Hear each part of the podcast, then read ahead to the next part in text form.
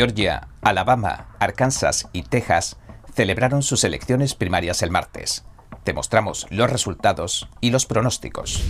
Hablamos con el exfiscal general de Virginia y subdirector de Seguridad Nacional en Funciones, Ken Cuccinelli, sobre las primarias de Georgia. También abordamos la llamada nueva normalidad en referencia a los prolongados recuentos de votos, uno de los cuales no acaba de finalizar en el estado de Pensilvania. El martes, la presidenta de la Cámara hizo sus primeros comentarios sobre que se le prohíba comulgar por violar la moral católica.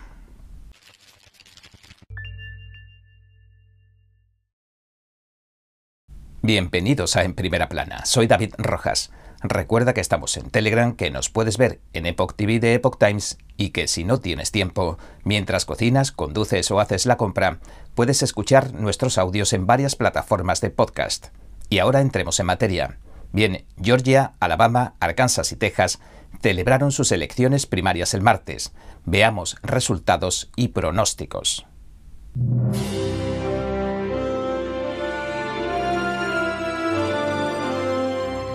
El actual gobernador de Georgia, Brian Kemp, ganaba con una clara ventaja las primarias republicanas y se presentará a las generales para defender su cargo.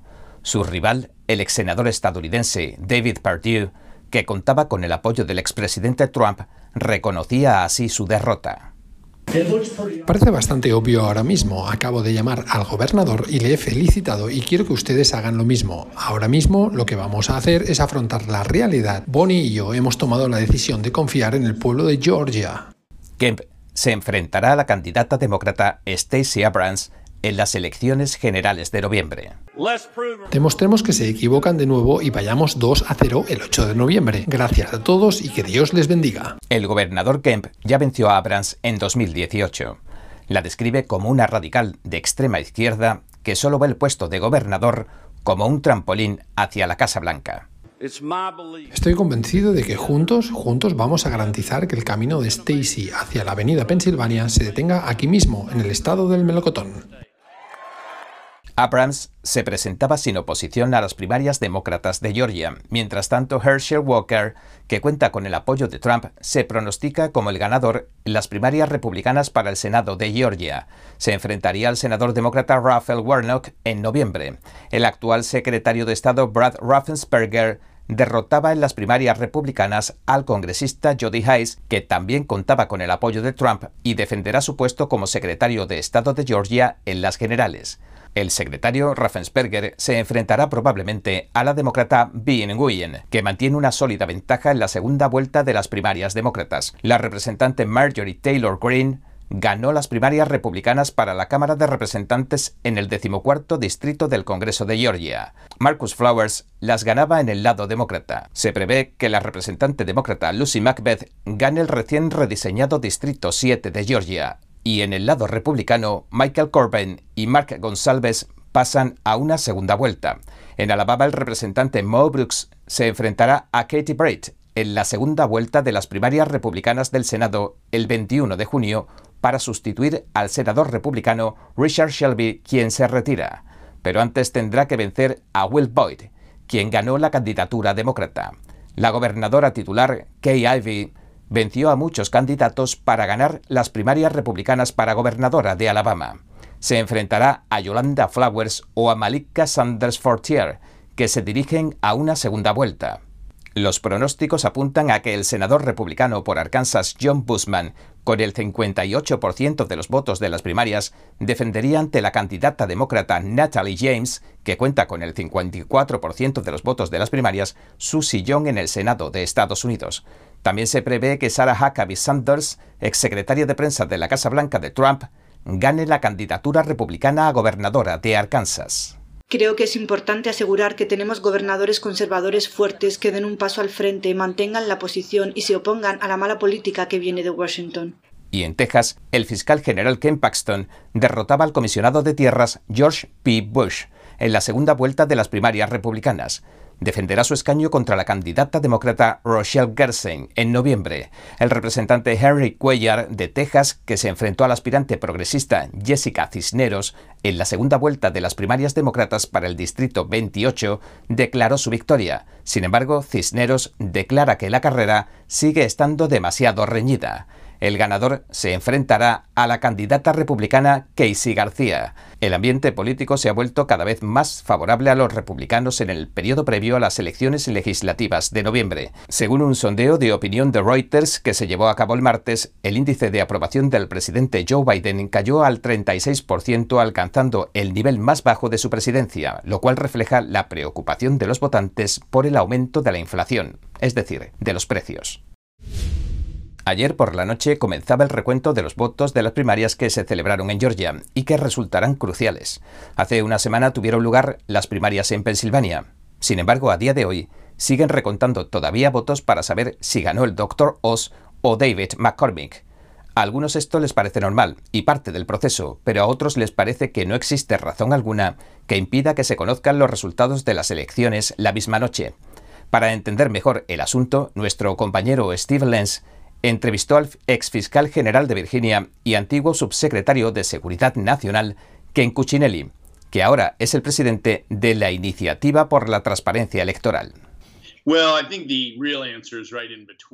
Bueno, creo que la verdadera respuesta es que esto no es normal. No nos engañemos, porque nos quedamos sentados y esperándolo.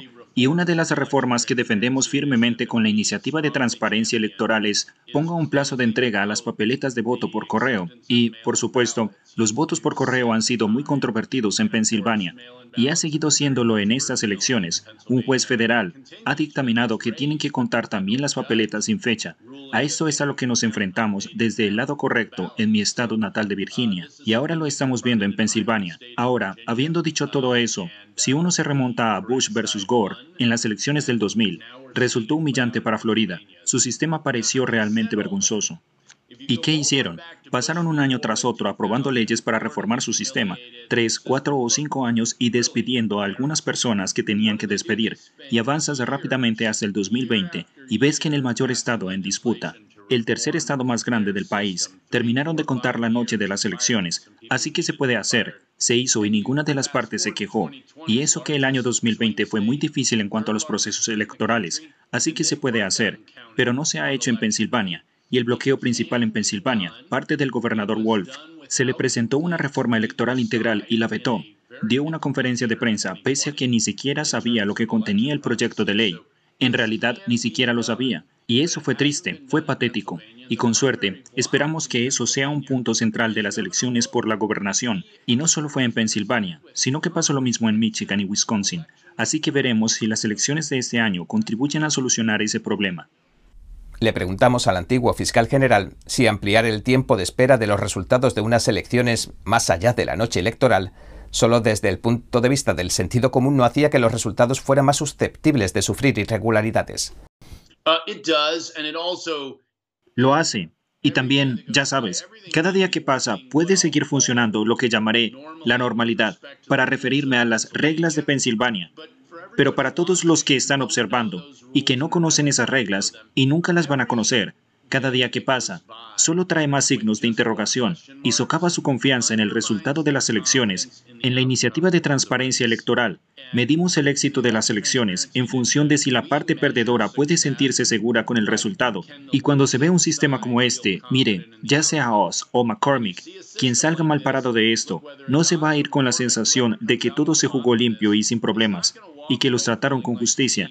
Y eso no es algo bueno para nuestra República Democrática. Las elecciones son la piedra angular de nuestra sociedad en su totalidad, la forma en que nos gobernamos, y el no confiar en las leyes de votación de 1930 de Pensilvania es, en realidad, inaceptable. Ayer, Georgia se convertía en el centro del debate tras aprobar su propia reforma electoral. Le preguntamos al presidente de la Iniciativa por la Transparencia Electoral qué opinaba y si se habían dejado algo fuera de la mesa de negociaciones. Una gran pregunta. Recuerde lo que dije sobre lo que hizo Florida después de Bush contra Gore. Se llevaron años reformando sus elecciones. Georgia ha comenzado a ir en esa dirección. Me ha impresionado cómo ha comenzado, pero les llevará años de trabajo limpiar sus sistemas. Han ajustado los dólares de Zucker, por ejemplo, pero no los han prohibido. Deberían prohibirlos por completo. No hay razón para que el dinero privado fluya. Básicamente hasta el árbitro, si pensamos como en los deportes, en unas elecciones, eso solo puede hacerse para ganar y además crea desconfianza en los resultados. Es solo un ejemplo. Acortar el periodo de votación anticipada es importante, por las razones que das, no porque sea intrínsecamente malo votar temprano, aunque si lo haces lo suficientemente temprano, también se convierte en un problema, porque cuantos más días de anticipación se tengan, más difícil resulta mantener y lograr la seguridad, la supervisión y la transparencia, que son los elementos básicos para generar confianza en el resultado de las elecciones. Así que realmente no se acortó ese tiempo en Georgia pero era uno de los puntos más delicados. Y debemos señalar que ya que estamos hablando de cosas que no se hicieron, miren lo que el otro lado dijo sobre las reformas que han hecho. Oh, se reprime a los votantes, etc. Y hemos visto una enorme participación para ambos partidos en Georgia, mayor que en 2018. Así que se ha demostrado convincentemente que la izquierda radical, incluyendo a Stacey Abrams, que estaba atacando toda esta iniciativa, alegando que se reprime a los votantes, se equivocaba.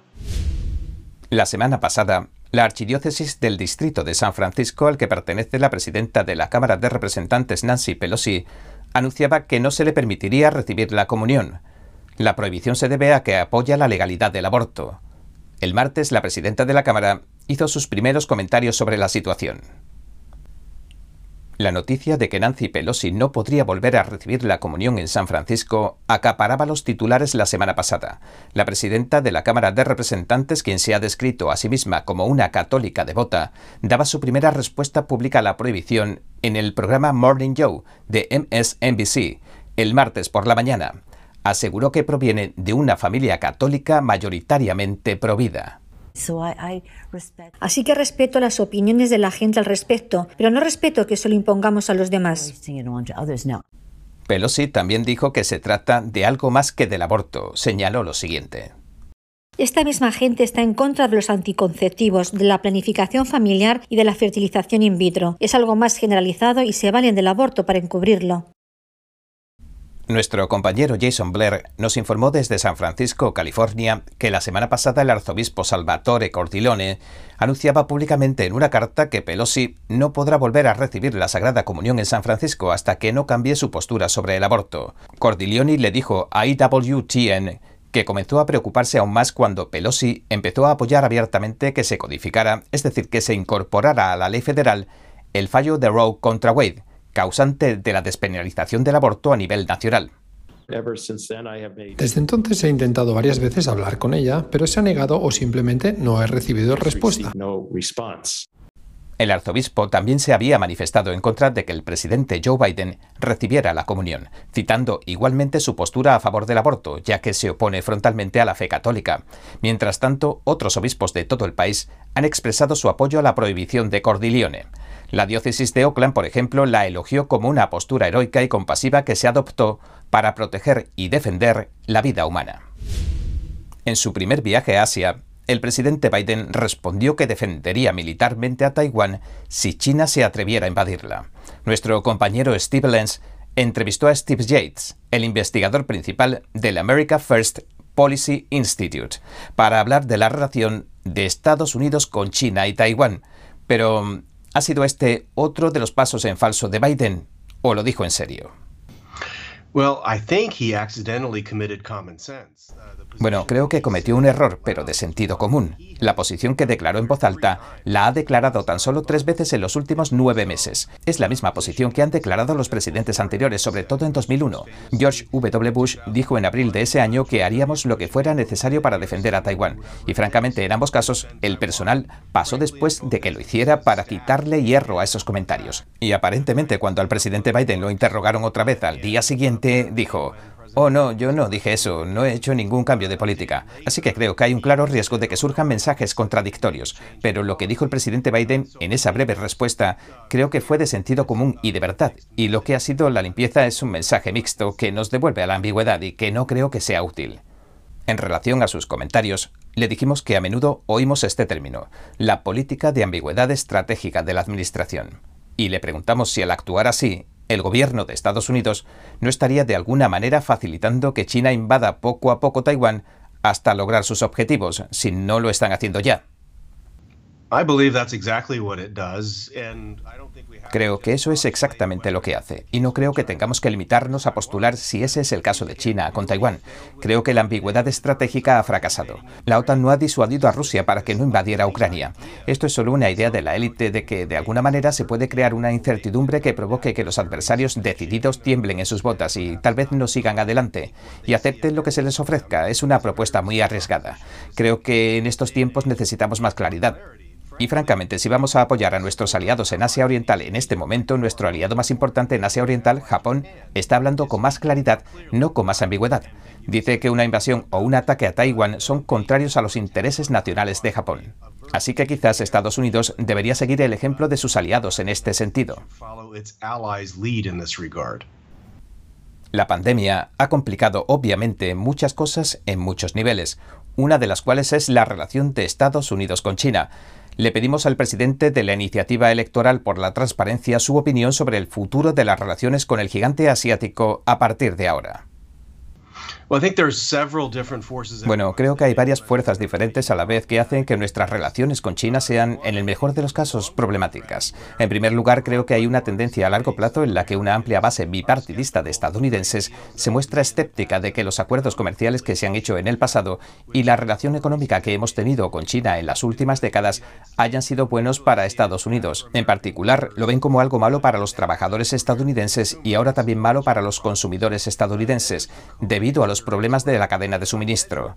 Luego está la experiencia de la COVID, en la que no se puede medir qué porcentaje de Estados Unidos siente que el gobierno chino es el responsable de lo que estamos viviendo desagradablemente desde hace más de dos años. Pero está claro que hay algunos y eso genera un efecto. Y también está el hecho de que Xi Jinping es un líder muy diferente, que ha pisoteado las libertades de Hong Kong y que ha puesto en marcha un movimiento algo parecido a la revolución cultural de Mao Zedong 2.0. Eso es un autoritarismo con músculos. Todas estas son malas tendencias desde el interior China a nivel internacional y luego el legado de la COVID. Así que veo que es un momento muy incierto y tenso para los Estados Unidos, aun contando con el mejor liderazgo. Y por desgracia no creo que lo tengamos ahora mismo. Y muy rápidamente le señalamos que hay informes que indican que Biden podría estar planeando eliminar los aranceles de la era Trump sobre China, y le preguntamos si le parecía un movimiento acertado. Creo que sería un enorme error. En primer lugar, no creo que en cuestiones de negocios se deba renunciar a nada, a menos que se obtenga algún resultado significativo, y preferiblemente por adelantado.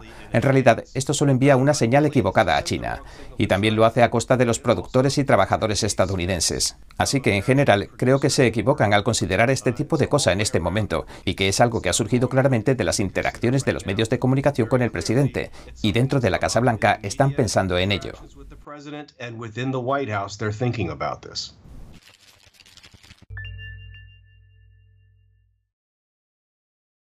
Bien, este ha sido nuestro episodio de hoy. Gracias por sintonizarnos. Si te gusta nuestro programa, por favor, no olvides darle a me gusta, suscribirte y compartir este vídeo con tus amigos y tu familia, porque todo el mundo merece conocer los hechos. Una vez más, gracias por ver en primera plana. Nos vemos mañana.